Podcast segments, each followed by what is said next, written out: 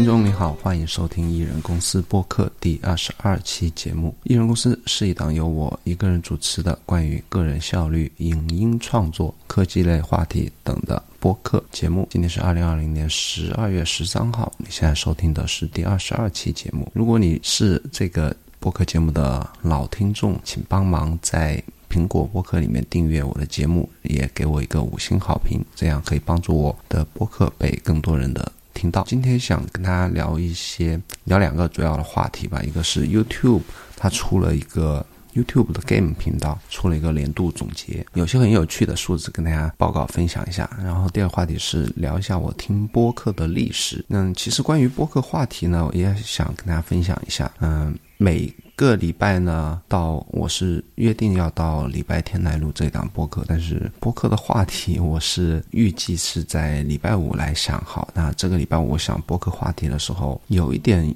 有一点不知茫然、不知所措吧，就是不知道要跟大家分享一些什么好。其实我现在也在其他的形式和平台上分享很多内容，比方说我每天会发一些播客，然后每天会写一篇 blog post，就是博。课发布在在那个我的个人博客上，叫 happy show 点 com 上。哦我还会在礼拜四录一期 BTS 博客 behind the scene，就是我做这些内容背后的一些经历和想法。在礼拜三还会做一个 newsletter。那我先那这些内容的话，我大概都知道应该放些什么内容在上面。那等我开始制作播客的时候，我在想到底这档播客要给谁听啊？他们想听什么内容？就有一点迷失方向。等到今天早上，我想这个礼拜要不要再跨过去一期，就再漏掉一期，不要录。我起床之后的想法就是不要管它，还是我这个礼拜有什么关于艺人公司的想法，或者说我觉得想分享的，或我有感悟。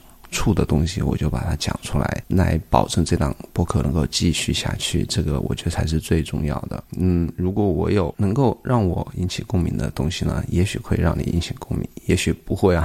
但是我觉得完成比完美更重要，数量比质量更重要，必须要把这件事情做下去。哎，说到那个数量，我话题岔开，还是继续讲一下吧。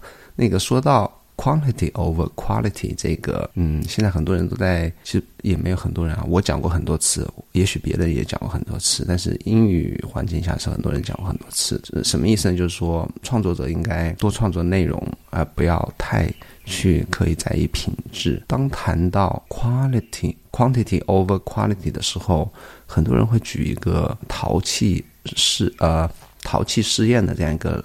例子就是说什么呢？一个制作教陶制作陶器的老师呢，他把他自己学生分成两组，他做一个实验啊，就一组学生，嗯，他要求这一组学生每天制作一个一个 pot，就是一个瓶子吧，陶器罐子，然后另外一组学生呢，在一个月的时间呢。打磨打造一个最完美的一个陶器罐子，然后他把这两组学生分开试验，然后一个月之后呢，他们必须每一组交出最最后一个作品。那么第一组的话，他肯定是做到第三十个陶器；那第二组的话呢，他是做他整个月整个月呢，就是怎么样把这样最唯一一个陶器呢做的最完美。那最后结果大家可想而知啊，那肯定是第一组啊。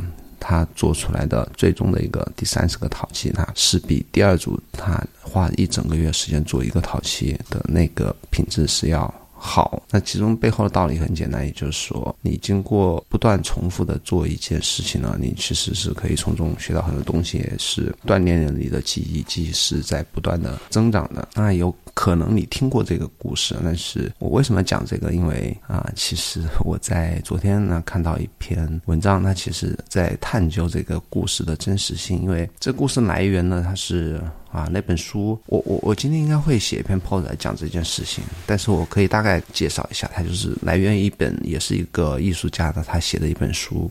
他举了这个例子，但是那篇文章的作者呢，他有当在翻阅 James Clear 的那本非常著名的《原子习惯》的时候，《Atomic Habits》这本书的时候呢，那 James 在书里举的例子是，其实我也看过那本书啊，他他举的例子不是陶器，他举的例子是摄影师，也是摄影师老师吧，他把他自己的学生也是分成两组，那一组是每天拍摄一幅作品，然后第二组呢就是 maybe 就是你可以去构构图啊。或或者说布光啊，然后最后拍一幅也也花一个礼拜或者一个月的时间来拍一幅最终你觉得最完美的作品，然后两组学生最后在一个礼拜结束之后，一个月结束之后把这幅作品交上来。其实背后讲的道理都是一样的，他但就他就有点好奇，就说这两个故事到底哪个是真的？然后这个作者呢，他就去问这本书的作者，哎，这个故事到底是淘气实验是真的，还是那个摄影师实验是真的？那最后那个作者说。其实故事是真实存在的，但是最原始的故事，其实 James Clear 去咨询过这本啊书的作者，能够也算是问他拿一个这个故事的版权吧。这本书的作者他就告诉 James，其实背后最原始的啊讲述者的确是一位摄影师的老师。但是这位摄影师的老师讲述的不是陶器实啊，讲述的是陶器实验，但是是讲给他的摄学摄影的学生听的一个故事。所以说两个版本也都算对，也都算也不能都算不对。但是但其实背后的意思就是一样，就无论你是创作什么形式的艺术内容、艺术作品，或者说创作各种。类型的内容吧，到现在互联网内容吧，其实背后的逻辑都是一样，就是说 quantity over quality，你要不断的产出内容做制作制作作品，才能够把你的那个记忆或者说内容的品质能够提升，而不是说你花长时间的去在背后琢磨一件事情。像我经常跟家里嗯这样打比方，你不能说是云计算，在脑袋里面想，你一定要写下来。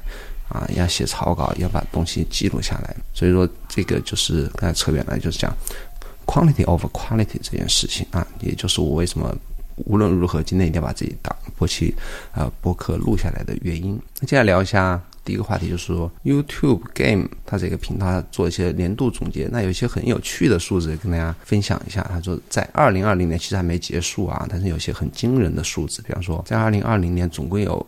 一千亿个小时，以及一千个亿个小时，在 YouTube Game 光光是 Game 这个分类里面啊，就大家看了一千亿个小时，然后总共有四百万个活跃的四百万个活跃的游戏频道，那很可怕，四百万个活跃的游戏频道，然后总共有超过八万个啊 YouTube 的 Gaming Creators，就是上传 YouTuber，八万个 YouTuber 拥有超过十万的。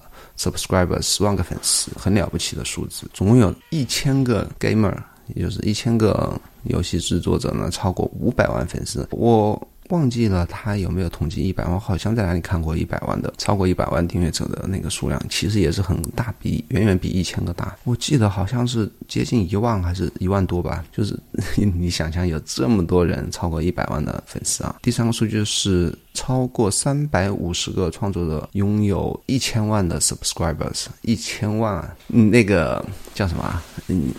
Peter McKinnon 才是在今年前面两个月才刚刚超过一千万，然后他的好朋友那个 Matty 也是在他的啊自己的生日那天呢，Peter McKinnon 他录了一个视频，嗯，因为当时 Matty 还差三十五 K 吧，差三差三十五 K 才就到达到一百万，然后 Peter McKinnon 录了个视频，就鼓励大家看了这个视频之后呢，去帮 Matty 超过一百万订阅者，也算是给 Matty 一个。生日礼物一个惊喜吧。那果然，当他发出这个视频之后呢，Matty 很快就超过了一百万。然后最终，我隔天去看，他是一百零一万啊！你可见一个一千万 follower 的一个账户的一个号召性。但是我想说，这两个人的意思就是说，他们其实，我相信他们制作视频花的努力和背后的时间，我不是这里不是在贬低 gamer 啊，但是我觉得。其他领域的创作者如果想达到 gamer 这个惊人的观看量以及订阅数的话，花费的努力我不能说绝对啊，但是我我相信普通来讲的话，应该是要比 gamer 要多很多。这里我觉得 gamer 还是是现在非常容易在视频呃直播的领域或者视频 YouTube 这种这种视频平台能够快速增长自己影响力的一个。创作内容的一个形式。那接着聊就是 Global Top of All Game Watch 的，就是二零二零年被看过最多次数的游戏是哪些呢？第一个是 Minecraft，两千零一十亿次的观看量，两千零一十亿次的观看量，之后首位的啊 Minecraft 啊。说到 Minecraft 呢，我相信家里如果有小朋友了，超过三岁的小朋友，我觉得。很容易就喜欢被这个游戏吸引啊。但我自己不是特别喜欢玩，我家小朋友从也是从幼儿园开始就还没上幼儿园就喜欢这个游戏。我觉得它开放世界的是一个原因，然后它的灵活性，包括它整个画风。呃，是比较简单啊，因为是方块是像素类，不能说像素类型吧，就是那种方块类型的，可能特别容易被小朋友来能够理解和掌控啊，所以说。这个游戏真是老少咸宜，然后很拥有的玩家的年龄层可能从你三岁一直到十八岁，maybe 二十八岁都都可以喜欢这个游戏，所以说它是一直站在整个 YouTube Game 的一个统治的地位。第二个到第三个有第二个第三个游戏我都不是特别了解，第二个是 Roblox，R O B L O X，它是七百五十亿观看。第三个是 Garena Free Fire，这什么游戏啊？不知道，是七百二十亿。第四个是 GTA，今天没想到啊，发售了有十年了吧，十几年了，七百亿次观看。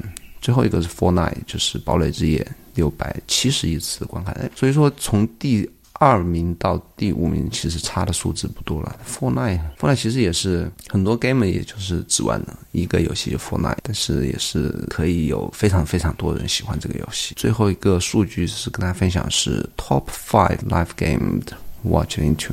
对对，就是直播的游戏被看过最多的。那其实第一名也是 Minecraft，跟刚才差不多。第二名也是那个我不知道叫什么 Garena Free Fire。第三个是 Fortnite，第四个是 GTA，第五个是 PUBG，就是叫什么吃鸡叫什么 Battle，忘忘记了那个英文名的翻译叫什么。对啊，这是关于这个这篇文章的总结，我觉得特别有意思。那继续聊到 Game 啊，Game 还有一些。这个礼拜有些想法，我觉得跟 Game 是有关的 啊，就是还是讲一下 Game 的号召力啊，Game 号召力，我觉得是在视频创作者领域呢，它是不光是它影响力增长的速度，包括它的号召力，也是其他一些类型的嗯视频创作者是无法比拟的。这在前不久，我是观察一些 Minecraft 的 Gamer 的在推特上的一些跟。推有的一个 engagement，也就是互动的互动的那种程度吧。然后观察一个，其实刚才我讲啊，其实达到五百万 follower 的、五百万 subscribe 的 gamer 是非常多的数量。我观察一个，其实其实五百万在 gamer 里面其实不算多了。我观察一个。三百多万那个 game，忘我也忘记名字啊。他我算是一个抽随机抽了一个 game 来看嘛。他就是他的那种互动就非常惊人。他是不管他说什么内容，任任意内容啊，哪怕只是打一个笑脸，他在推特上打一个笑脸，那个被点赞数就会达到十七八万。就不管他发生了什么内容，点赞数量就是可以达到十几万、数十万。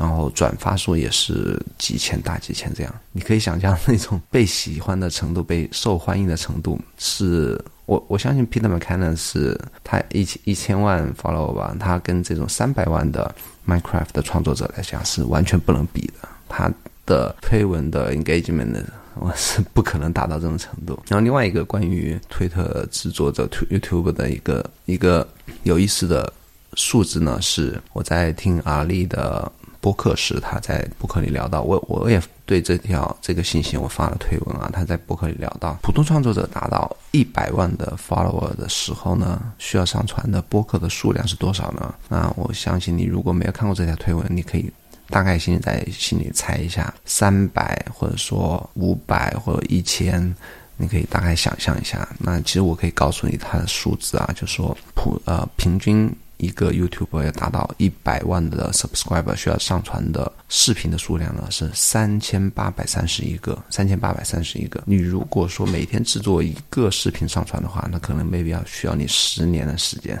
所以说，很多 YouTube 它其实为什么这个数字可以看起来这么惊人？它 maybe 啊，maybe 它制作视频的话，它可能录屏录，今天下午玩一段游戏，我可以把它分成切成四五段来上传，或者说我制作一个教程的话，我 maybe 可以教他做。啊，使用 ROM Research 或者说 Notion，我可以把它一下午时间也录一些，分一些段落和章节来上传。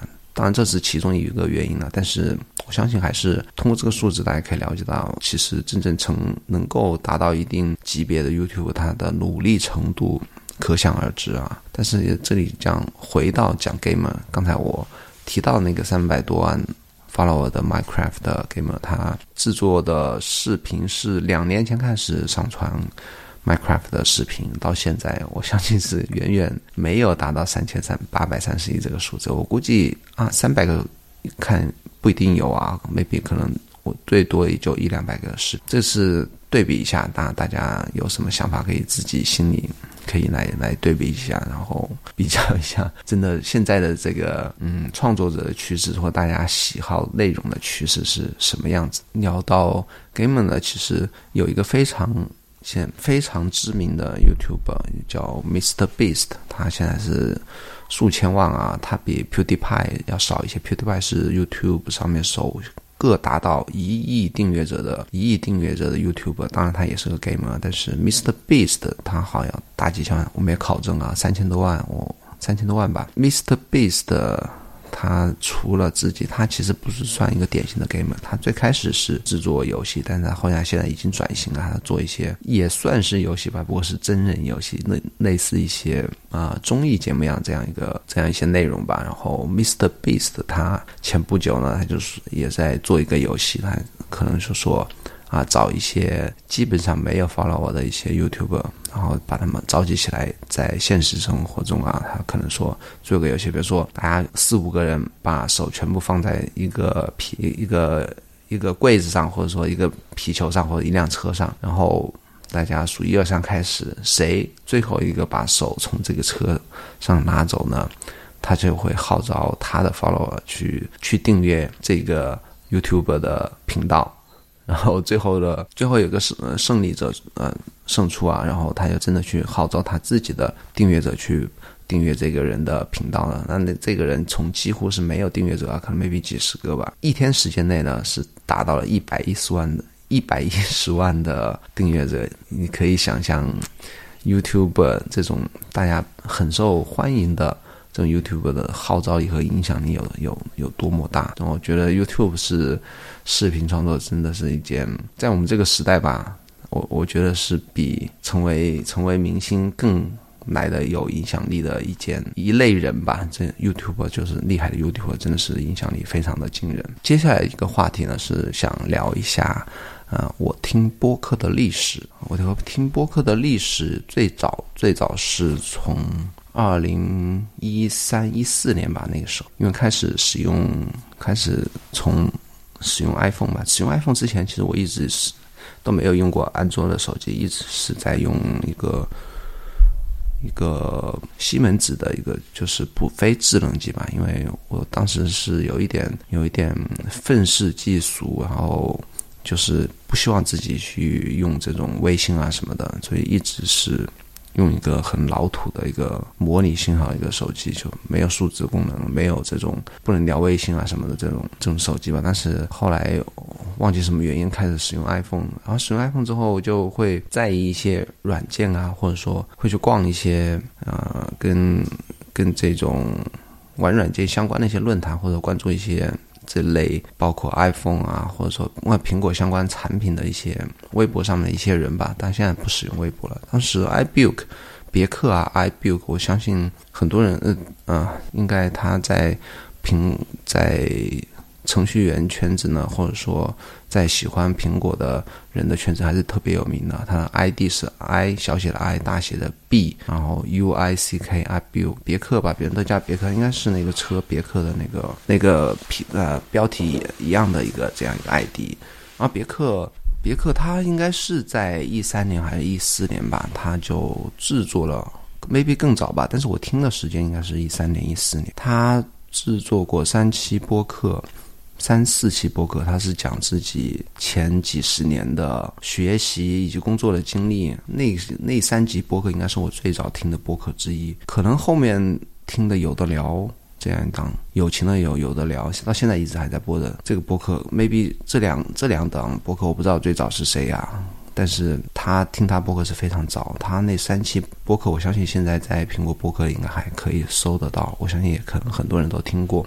如果没听过的话，我觉得去听听挺有意思。他是非常真诚的去分享了自己的学习和工作的经历，以及以及想跟大家分享的一些避免大家走弯路也好，是或者说自己的一些人生经验也好啊，这样一些想法，很真诚的跟大家讲了一些自己的想法。iBook 的播客听完之后呢，我当时也就是啊开始听更多的中文播客。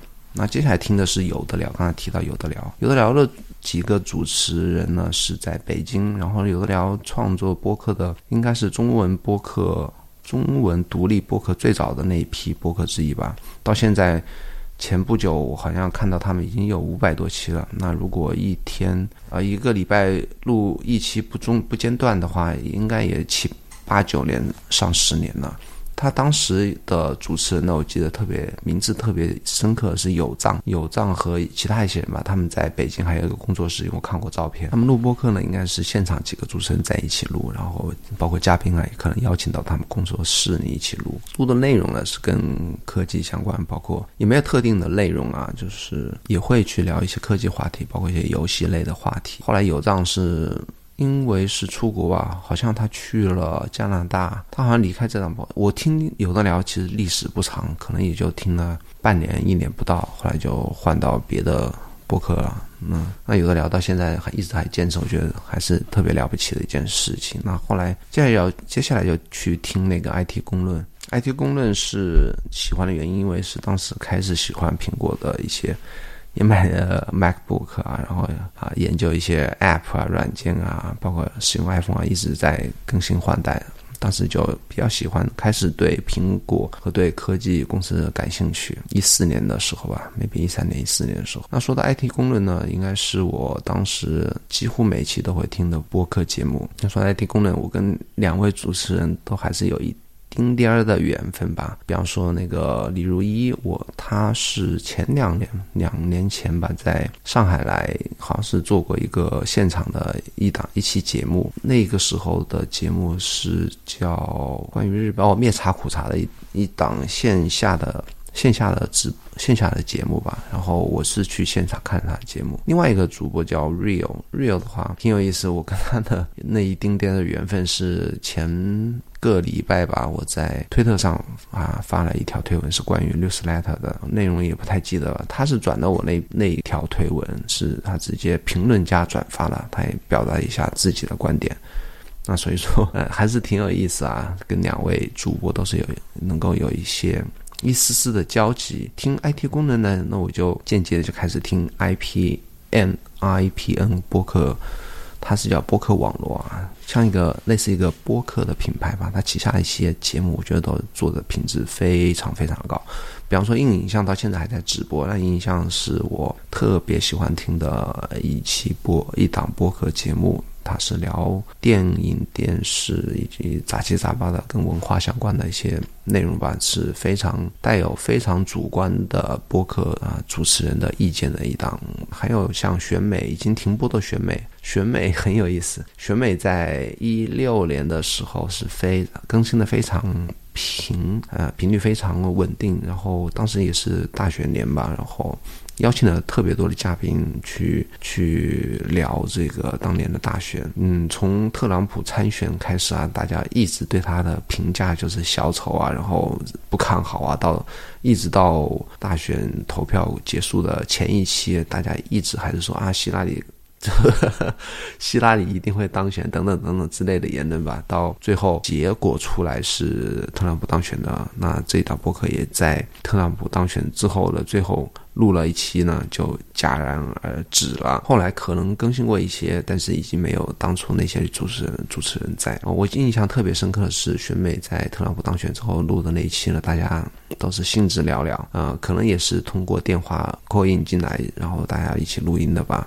啊，三五个、三四个播客主持人聊到后面，大家都很多，只有一两个人讲话，然后其他主持人什么时候把过电话掐掉都不知道，都已经都没有结束，大家都没跟大家 say goodbye，就直接把电话掐掉之后，就主持人最后剩最后一个主持人很尴尬的就结束掉了这一档播客节目。那还有像太医来了，太医来了，其实我跟我太我我说过很多次啊，我跟我太太都特别喜欢听这档播客节目。那很可惜啊。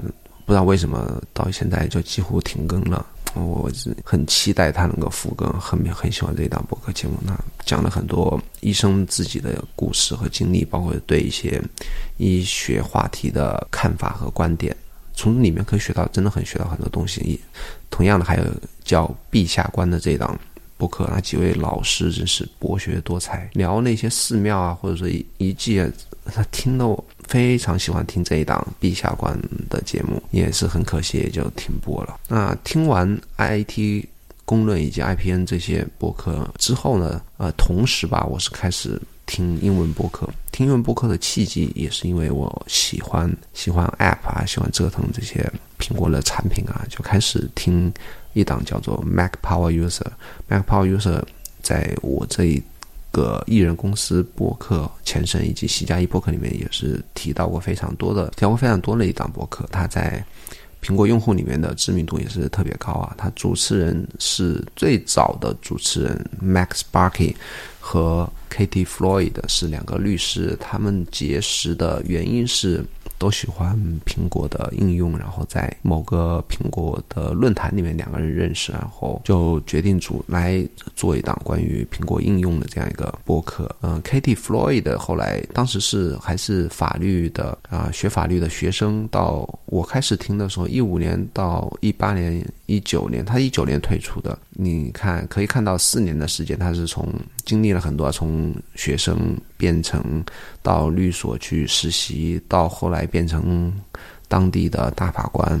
那到退出一九年退出这一档节目，嗯，中间经历这么多年，我对这个播客吧 跟这个 KT 也特别有感情啊，所以他离开了，还是我还特意去搜了他的名字啊，搜了他为什么要离开以及他的近况。我是前几个月吧，好像今年去搜了他的近况，然后在 Google 还是很万能啊，找到了在一个美国一个小城市的地方法院的一个网站，找到了他的人和样子，他已经发福了，因为我之前看过他的照片。片学生时期的照片是很清秀的一个女孩子，黑头发的一个女孩子。然后她现在已经发福发胖的不行了，不知道这样说是不是对对她不尊重？但是真的已经发福了，可能是工作压力特别大吧。当然，她已经当大法官了，肯定是没有时间来去没有时间来录播客了，所以说就退出这档播客。现在接手的是 Mac Power User，Mac Power User 他。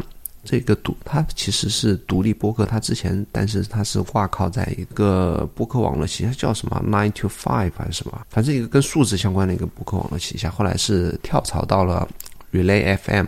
啊，跳槽到 Relay FM 也是，我记得是一七年的，一七年一八年的事情吧。那 Katie 离开之后呢，最后是由 Relay FM 的创始人之一 Stephen Hackey 接手了 Katie 的位置。因为这一档播客的，我想他号召力还是特别大，所以主持人也不愿意把它停掉。我们讲的有点气喘吁吁，所以还是由 Stephen 和 David 两个人来主持。现在聊还是在保持更新，最近一期已经五百六十五期了，五百六十五期，大家可以想象，已经是每个礼拜不停止。的话，已经是一十年多的时间了，非常了不起的成就。那除了 Mac Power User 之后呢，我听当然也听一些 Relay FM 旗下其他的一些关于呃苹果以及 App 的一些一些一些播客啊，听的，但现在不怎么听了。那说到呃科技播客呢，其实听完在听 Mac Power User 的同时。可能往后晚一些些吧，半年一年的，我就开始听 ATP。听 ATP 也是因为 IT 功能啊，IT 功能当时李如两个主持人也是提到很多 ATP 啊，但是又开始听 ATP，还不是 IT 公论提的，是另外一档叫什么？比特新生的两位主持人是提到比较多 ATP，我就开始听 ATP。到现在呢，ITP 也是我唯二吧，maybe 唯二还在继续听的关于嗯跟苹果和。硬科技相关比较多的那种科技新闻相关的，也不能说科技新闻，应该是消费科技消费品相关比较多的两档播客节目之一吧。ATP 的两三个主持人呢，到现在从傻傻分不清楚他们的声音，到现在已经对他们的私生活都都有一定了解，因为他们实在听他们节目听太太多了。Marco Arman 和 Sarah Cusa 以及另外一个叫什么来着？三个主持人吧。那每期节目呢，我是在。Pocket Cast 里面设置它自动下载，然后是默认放到最优先听的位置。等没时间的时候呢，因为它播客节目比较长，每次要聊两个小时，没时间的时候我就直接跳过。因为他们也做那个 Chapter 的功能嘛，有时候快速的扫一下我自己想听的话题。但是每期的节目到现在还是一直一直一直会听。然后其他的现在呢，我就。除了科技类的播客呢，我听很多跟内容创作相关的或者一些访谈啊，VC 相关的一些播客，包括跟写作相关的一些播客，哈还有那个我跟大家念一下吧，我看一下，我现在正在打开我的 Pocket Cast，创业相关的，比方说 My First Million，这个是我特别推荐的，以及关于投资相关的。Invest like the best 这个这一档播客，它是非常有名的。它的主持人是 Patrick，Patrick 他这一档播客好像是被评论是最佳的一个跟投资相关的一个一一档播客吧。那还有像 Joe Rogan 的 The Joe Rogan Experience，还有一些我之前聊到的 That Creative Life，Sarah d i c h 的和一些 All In 是也是我最近特别喜欢听的三个 VC 界的大佬的主持的一个播客，像那个 Chamath，Chamath 他是金州勇士队的老板，然后他现在也是。在投资界非常有名的，在推特上非非常活跃的一个大佬吧。还有比特币的一些博客，像比特币，我现在只听订阅了一些，但是我听会只听一档，也就是他头部的一档博客，叫做 What Bitcoin Did，应该是他的比特币这一块，它是最收听量最大的。我觉得内容也做得非常不错哦。还有 Infinite Loops，Infinite Loops，我也。推荐大家去听啊！这个他有一个网站的文，他的网站里面的文章也都写的非常不错。他叫 fs 点 org Finance Street 啊，他的作者叫做 Jim O。Anyway，我把这个这些我比较推荐的博客，我还是把它放在 Show Notes 里面，大家可以去看一下。然后还有我之前也讲的 The Matt and Pete Show，就是 Matt Peter McKenna 和他的 Matty 两个人主持的。节目还有 Seth Godin 的 Seth Godin 的播客节目叫 Akimbo，Akimbo，还有 Tim Ferriss，Tim Ferriss 他其实也是做播客非常多年了，他一直也可以在很多播客排行榜上面可以算是排在最前方的那一类播客吧。但是我一直都比较不喜欢他的原因，是因为他有点这个照片 播客封面照片，他有点秃秃顶，然后。虽然我自己也秃顶啊，但是我对秃秃子不是特别有好感。这样是不是也不尊重 不尊重别人，也不尊重自己？但是我就是因为他的博客封面不是特别好看，所以说一直没订阅。然后现在也开始订阅，因为它内容还是我特别喜欢。嗯，Tim Ferriss shows。OK，那基本上我就把这些这些播客的，我把我自己订阅播客喜欢的，我放一些到小诺斯里面，大家可以去听听试试看。那也聊了大概。四十分钟，咱们下个礼拜天再见。还是那句话，请帮忙在苹果播客里面点击一下订阅，哪怕你不听的播客客户端不是苹果播客，帮我在里面订阅一下，然后五星好评，这对我的帮助非常大。有任何问题，欢迎去写信跟我联系，happy at hey dot com。也欢迎到我的博客 blog 上面去看我每天更新的文文章，都是一些我相信是一些有比较有趣的想法。那咱们下个礼拜天再见。预告一下，下个礼拜天可能会邀请邀请一位美女跟我一起来聊一聊写作 app 这件事情。那咱们下个礼拜天再见，拜拜。